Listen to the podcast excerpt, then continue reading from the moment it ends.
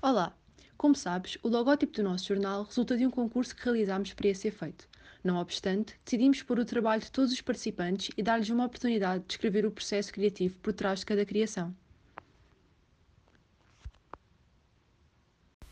Moisés Oliveira. Este logótipo foi feito com muita dedicação e por isso fiz uma apresentação com todos os conceitos por trás deste logótipo, que vou deixar no final deste texto. Resumidamente, utilizei vetores do programa Adobe Illustrator. Quanto ao significado do logo, o jornal e o megafone representam o próprio ofício. Incorporei também António Aleixo, o patrono da nossa escola. A tipografia Impact é muito parecida à usada em jornais e as cores preto e branco surgem como ligação ao tema oposto da lista O, agora é. Tomás Entradas. Comecei por desenhar as duas letras no Adobe Illustrator, mas achei que estava muito simples. Então, tentei deformá-las um pouco e adorei o resultado. Seguidamente, decidi escrever na vertical news dentro do N e poeta dentro do P, para que toda a gente pudesse perceber do que se tratava.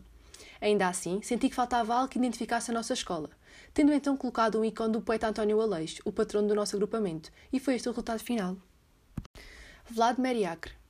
Arrasta para os lados para ver a dualidade do meu logótipo. Através do Photoshop, comecei por tentar arranjar uma maneira de mostrar o nome do jornal, para ser facilmente identificável. Optei por utilizar as duas iniciais do nome como destaque. Este ano, a lista vencedora foi a lista O, pelo que tentei representar a lista pela sua imagem de marca, os peixes.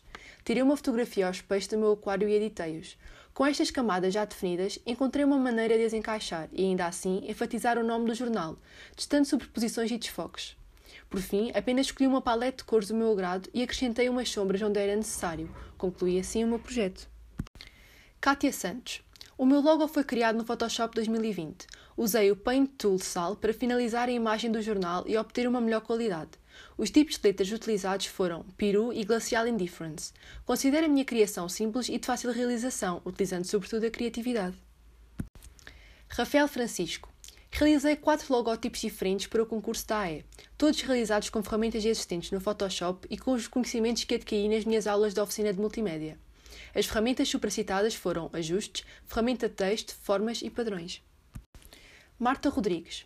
Antes de chegar ao produto final, realizei algumas experiências na plataforma Canva, porém a que mais me agradou foi a que contava com o microfone alusivo às notícias, como podem ver.